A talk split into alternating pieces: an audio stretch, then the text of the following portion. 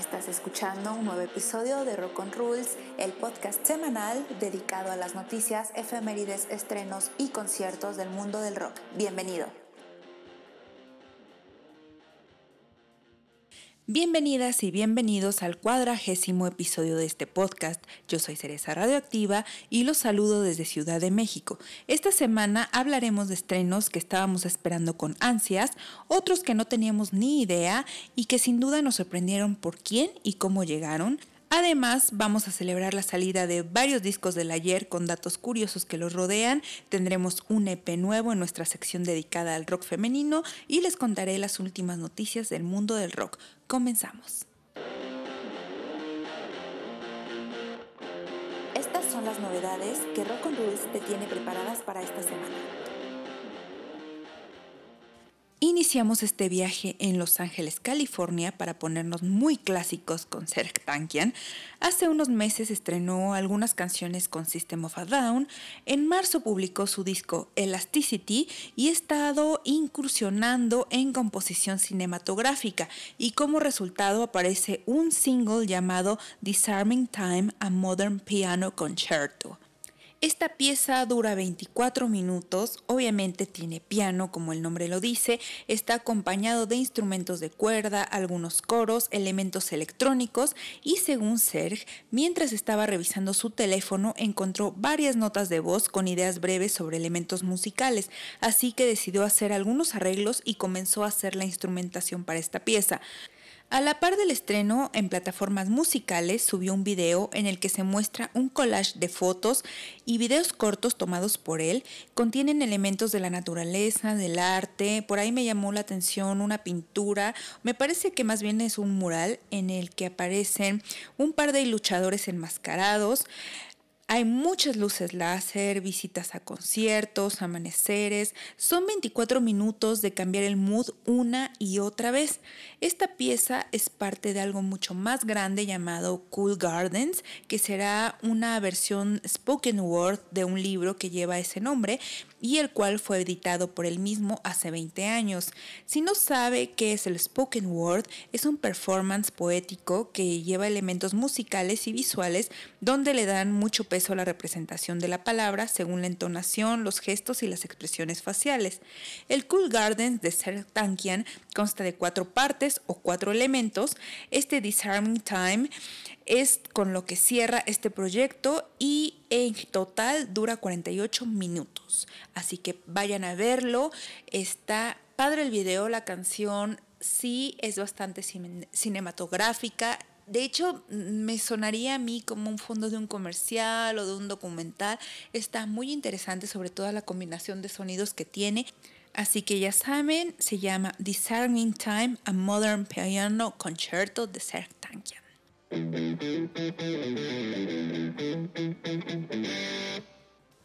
Ahora nos movemos a New York con Tom Morello, que al fin liberó Lighting Over Mexico, una canción que personalmente estaba esperando desde que me enteré que iba a colaborar con la chilena Ana Tijoux. Este viernes fue publicada y la verdad me encantó, me voló la cabeza. La letra habla de las injusticias que sufre el pueblo mexicano a cargo del gobierno, pero en específico de los 43 de Ayotzinapa. Eh, no puedo yo decidir aún qué es lo que más me gustó, si el sonido o la letra. Creo que ambas cosas tienen un protagonismo muy fuerte aquí. Tiene un sonido repetitivo, pero bastante poderoso. Creo que esta combinación con The Bloody Beetroots está increíble, ya es la segunda que hacen y me encanta. Me gusta cómo mezclan lo electrónico con el rock. Aparte la voz de Tom Morello se escucha muy padre. Y no se diga de la de Anna Tijoux, que me encanta, me encanta esta mujer. Déjenme les cito la parte de Anna Tijoux, que es mi favorita. Está en español, la canción inicia con la voz de Tom Morello en inglés y luego eh, Ana Tijoux empieza a aventarse unas rimas que aquí van. Nos clavaron de entrada, nos taparon de las caras, nos callaron las palabras, nos mataron la esperanza, persiguieron con redada, acribillaron con las balas, enterraron con las palas. Somos los sin cara, los sin nombre, los nadie, los nada, somos los asesinados. La rima sigue en ese tono, lo cual es bastante emocionante, provocador y triste a la vez. Yo les recomiendo mucho esta canción. Hay un lyric video en el canal de YouTube de Tom Morello. Vayan a verlo.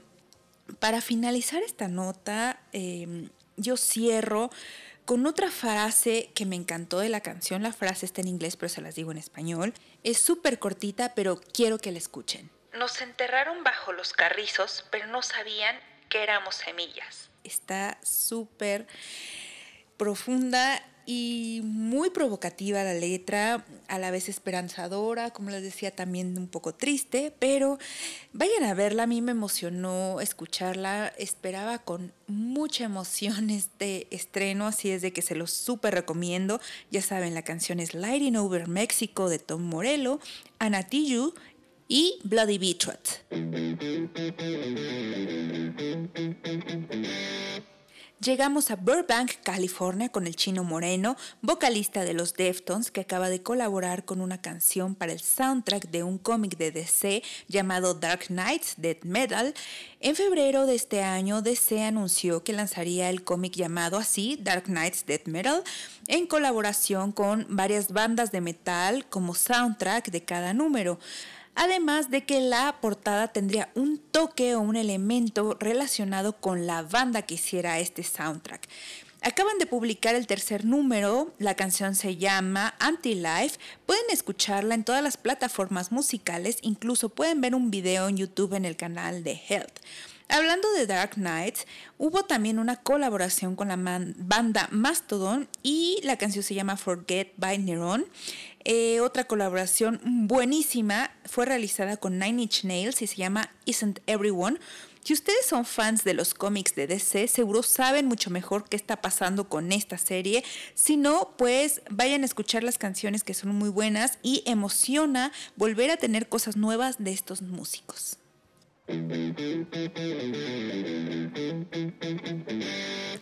Nos movemos a Las Vegas para hablar de lo nuevo de The Killers, quienes liberaron el single Dustland al lado del jefe. Aquí voy a hacer el ridículo, espérenlo. El jefe es Bruce Springsteen. No saben cuántas veces tuve que grabar este nombre porque no podía pronunciarlo. Recuerden que las S y las R para mí son la muerte. Bueno, la canción es una nueva versión a la original A Dustland Fairy Tale de The Killers. La original fue estrenada en el 2008 y aparece en el disco Day and Age. La canción fue escrita por Brandon Flowers mientras su madre luchaba contra el cáncer. Según las redes sociales de la banda, Bruce los contactó por mensaje para felicitarlos por su aparición en el Glastonbury y fue ahí donde les sugirió hacer una canción eh, con ellos en el 2020. Aunque la canción no es parte de ningún disco, podemos ver el video ya en YouTube en donde aparece la banda al lado de una orquesta y en otro escenario que empata con el de The Killers podemos ver a Bruce interpretando la canción. Me conmovió mucho la historia de Bruce siendo fan de The Killers y pidiéndome una oportunidad para colaborar con ellos. Aparte, el contenido que tiene la letra es bastante fuerte, sobre todo por el tema de la mamá de Brandon y creo que es una muy buena colaboración. Vayan a ver el video, la canción se llama Dustland y está interpretada por The Killers al lado de Bruce Springsteen. Lo logré. Girls to the Front. Esta semana en el Girls to the Front tenemos a Deep Valley, un dúo californiano que habíamos estado dando seguimiento en discos anteriores y en sencillos anteriores y que finalmente liberaron un nuevo EP llamado American Cockroach. Son cuatro canciones, una de ellas tiene la colaboración de la canadiense Janie B y otra con la bajista londinense AC Hassan. Escuchen este EP, dura casi 13 minutos, se va súper rápido. Tiene sonidos muy diversos entre track y track. La voz cambia bastante, de hecho en algunas se escucha un poco balbuceando o un poco desfachatada. Me gusta, suena algo sucio, no tan estilizado. Eh, me agrada esto. Eh, liberaron este jueves un video para la canción I Like Crime en el que vemos a las integrantes siendo parte de una escena del crimen. Eh, y también siendo las víctimas, por otro lado investigando sobre el caso. El video es súper vintage y me recordó a la serie de casos sin resolver que salía en los 90, ¿se acuerdan de esa? Que tenía un sonido bien raro y mono en donde recreaban las escenas y luego salía un conductor explicando cómo es que alguien había cometido un asesinato. Pues es muy parecido, de hecho la ropa es un poco setentera Ven el video, seguro van a estar de acuerdo conmigo. Ya saben que les dejo esta y las demás recomendaciones en la playlist de Spotify y la de YouTube. Back to the past.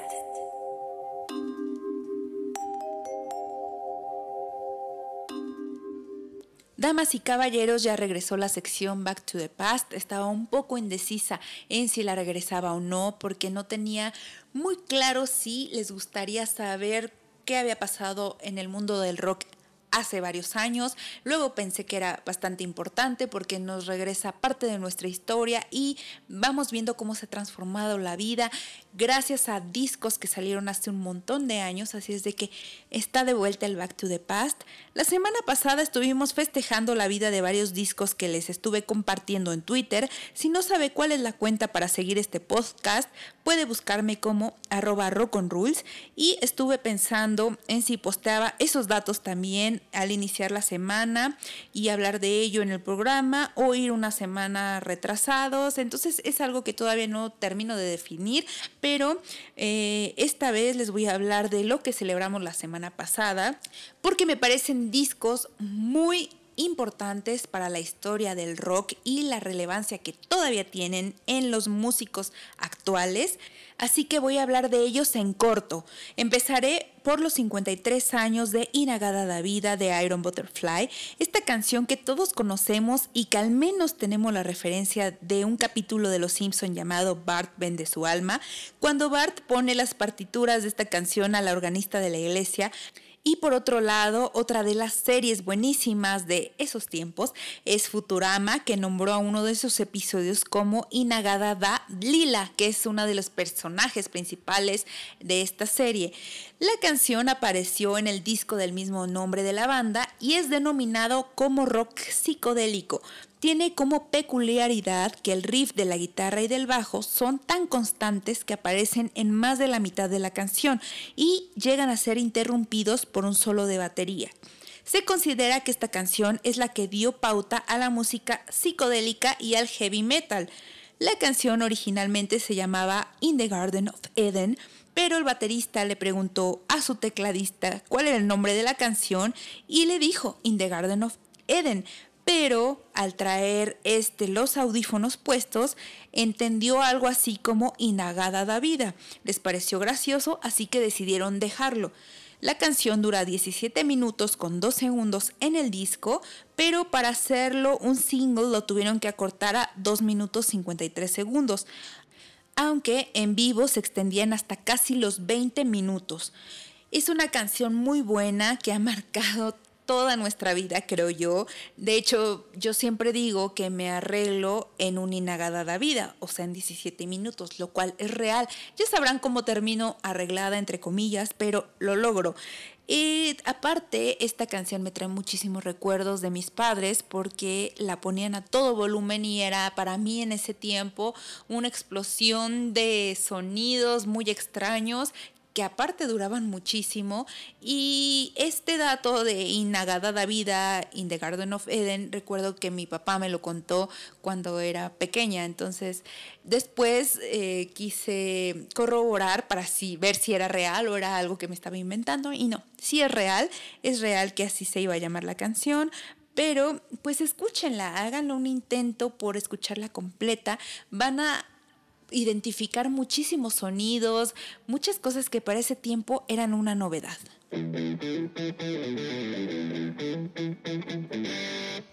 Ahora hablemos del disco Unknown Pleasures de Joy Division, que cumplió 42 años de su estreno. Es el primer disco de la banda británica y sin duda es una de las portadas de disco más utilizadas en todos lados.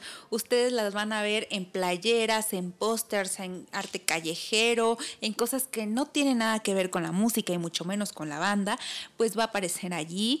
De hecho, hay muchos memes que mencionan esta portada y el logotipo de los Ramones como lo más utilizado en camisetas por gente que no sabe de música. Así se los dejo. Eh, esta portada es peculiar porque aparecen 80 pulsos sucesivos del primer pulsar descubierto en la vida. Un pulsar es una estrella que emite radiación intensa en intervalos. Entonces, esta ilustración es un cuadro comparativo de la frecuencia y de la exactitud de la señal. Es algo más nerd de lo que pudiéramos pensar que es como un símbolo que todo mundo conoce y no saben de qué trata la banda o de qué trata la portada. Volviendo al disco, tiene 10 canciones que apenas duran 38 minutos y medio. Cuenta con algunos efectos de sonido muy raros para la época. De hecho, se puede escuchar cómo se rompe una botella, a alguien masticando papas fritas y también el sonido de un elevador, el sonido de un baño. Para la canción de Inside grabaron la voz del vocalista Ian Curtis desde un teléfono, lo cual no percibes hasta que escuchas este dato o hasta que conoces este dato. De hecho, me quedé pensando de que ahora damos por hecho muchos sonidos que son muy comunes en la música, pero en estos discos era innovar totalmente, como la guitarra de Kings de You Really Got Me, que es lo primerito que se pudo escuchar con algo distorsionado, con un amplificador que estaba dañado y fue la novedad. Y eh, ahora grabar con un teléfono a la distancia para que tuviera un cierto sonido Ustedes lo acaban de escuchar en las citas que hice a la canción de Tom Morello, que es tan sencillo como poner un filtro de voz. En ese tiempo no lo había y tenían que innovar. Había bandas como Queen que tenían que hacer unos sonidos con diferentes elementos porque en ese tiempo no existían. Entonces, eso es lo hermoso de recordar estos discos y de saber cómo se hicieron estos elementos que ahora sería tal vez inimaginable, tanto por la calidad de la grabación como porque ya todo lo tenemos en bibliotecas de sonido. Eh, como ven, es un disco súper adelantado a su época. Ian creo que también lo era. Este disco tiene canciones súper buenas como Disorder, She's Lost Control y Shadow Play, que son de las más famosas. Desafortunadamente, Joy Division solo tuvo dos discos de estudio después del suicidio de su vocalista Ian Curtis, pero esos dos fueron suficientes para darle la vuelta al mundo y que sigamos escuchándolos en el 2021.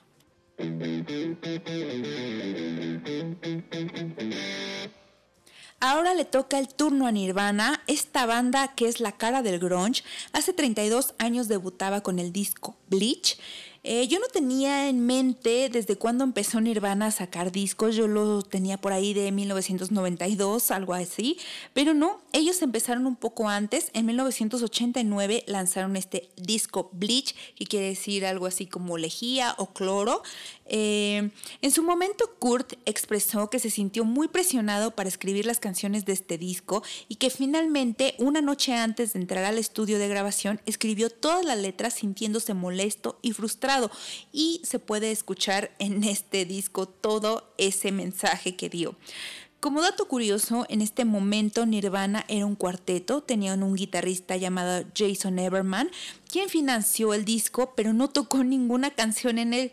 De hecho, aparece en los créditos como guitarrista de la banda, pero pues no hizo nada de eso, solo aportó el dinero, lo cual le agradecemos. La portada es una foto blanco y negro que fue tomada por la entonces novia de Kurt, Tracy Marander, mientras se presentaron en Olimpia. En la portada se puede ver cuatro personajes de la banda, de hecho se ven los dos guitarristas, este que no participó más que para la foto, y Kurt Cobain. Em, y noten que eh, se presentaron en Olimpia, Olimpia donde empezó el movimiento Riot Girl, donde Kurt Cobain iba a ser inspirado por lo que escribió Kathleen Hanna en su pared para eh, decidir el nombre de Smells Like Teen Spirit. Originalmente este disco iba a llamarse Too Many Humans, pero Kurt vio un anuncio mientras manejaba que decía Bleach Your Works y decidió dejarlo como Bleach. En realidad, el Bleach Your Works era un anuncio enfocado en prevenir a los adictos de heroína a no contraer SIDA. De esta manera los alentaban a desinfectar con lejía o cloro sus agujas antes de inyectarse. Según los críticos, es el mejor disco de Nirvana, pero el que peor sonido tiene. ¿Ustedes recuerdan este disco? ¿Tienen canciones favoritas? Háganmelo saber vía Twitter o correo electrónico.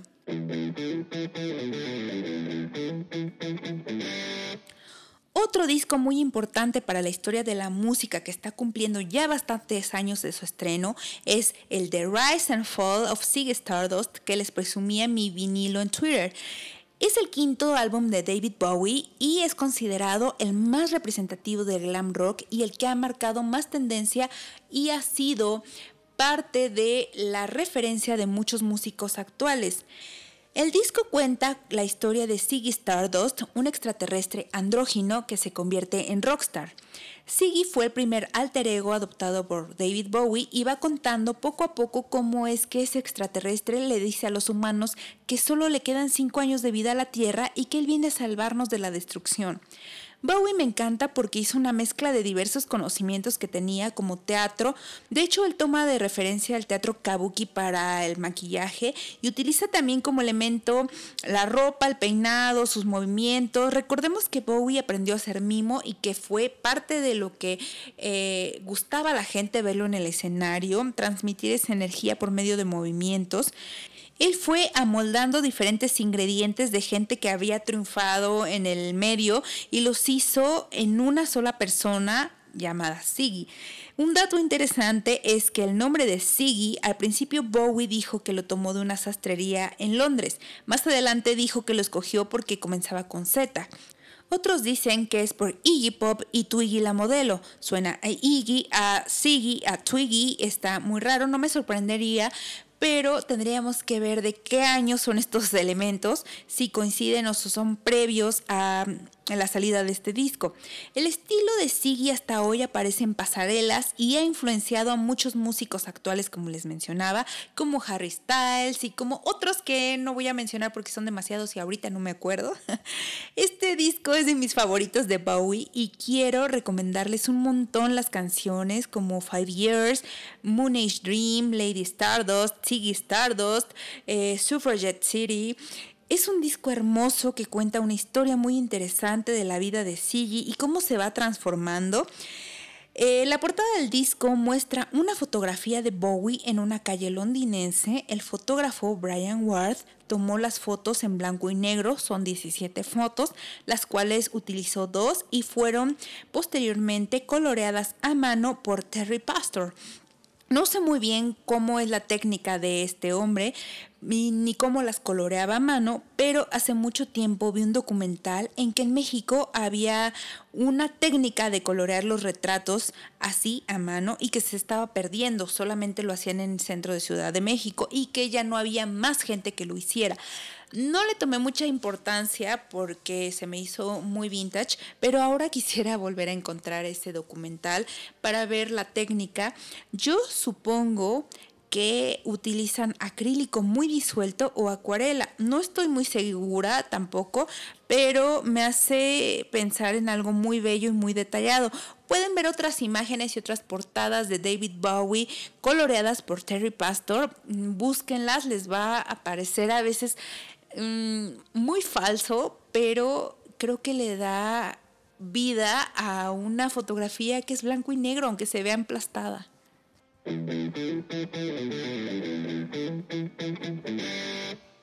Pues para cerrar este Back to the Past, celebramos 35 años de la salida de Queen is Dead, tercer disco de The Smiths, otro disco hermosísimo que es un gusto tener en vinilo. Se desprenden canciones como There is a Light That Never Goes Out, que hasta la fecha sigue sonando, sigue siendo soundtrack de varias películas, sigue apareciendo en series, ha sido referencia de muchas bandas. Y esta canción iba a ser el single del disco, pero decidieron mejor elegir Big Mouth Strikes Again. Todas las canciones fueron escritas por Morrissey y Marr el guitarrista Mar. Eh, la portada fue diseñada por Morrissey y es tomada como referencia de una de las escenas de la película L'Insomnie, donde aparece Alain Delon. En su momento el disco iba a llamarse Margaret on the Guillotine, pero decidieron llamarle The Queen is Dead. La canción que se escucha al inicio de The Queen is Dead es parte de una canción que aparece en la película The L-Shaped Room de 1962. Por otro lado, la grabación de la canción Frankly Mr. Shankly se estropeó por una falla en la cinta y tuvieron que grabarla de nuevo, pero a pesar de ser una canción muy corta, no hubo tiempo para arreglar una nueva versión, así que el ingeniero de sonido hizo una mezcla con la voz de Morrissey y es la versión que aparece en el disco actualmente. Les recomiendo que escuchen completo este disco de Smiths, es increíble a pesar de que ya han pasado tantos años, creo que no se le nota lo viejo o tal vez no me suene tan viejo porque lo sigo escuchando. Así que escuchen The Queen is Dead a sus 35 años de salida.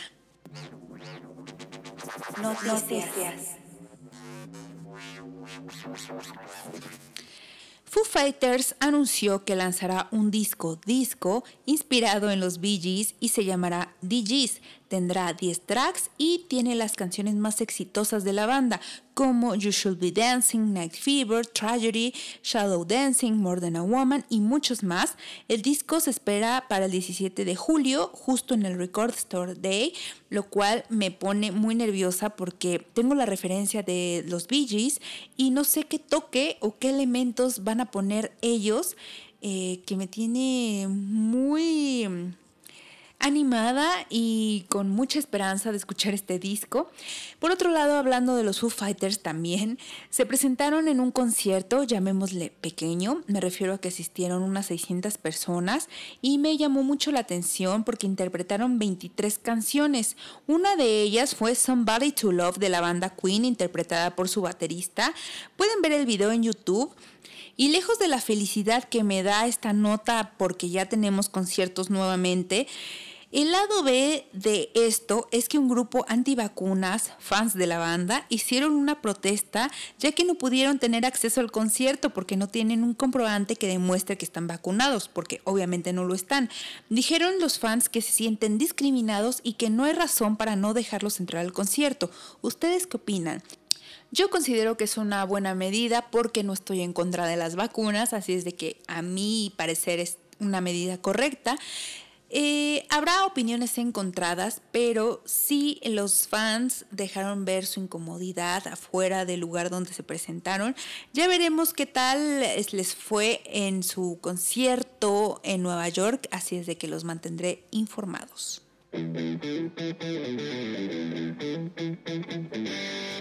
Luego de las acusaciones por acoso sexual del bajista de Megadeth y que la banda anunciara la salida de este, el líder Dave Mustaine anunció que todo aporte que haya hecho David Ellefson a su nuevo disco será eliminado y pidió a sus fans estar pendientes porque próximamente darán a conocer el nuevo bajista de la banda.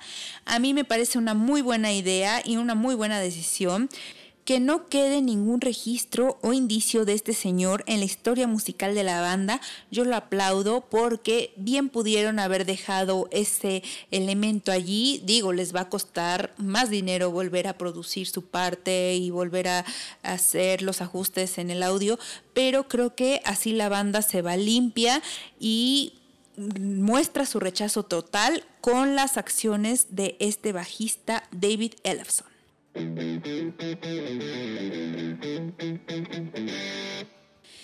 Pues esto fue todo por el episodio número 40 de Rock on Rules. Agradezco una vez más por escucharlo. Gracias a los que lo comparten, a los que se han unido a este grupo de amigos platicando de música.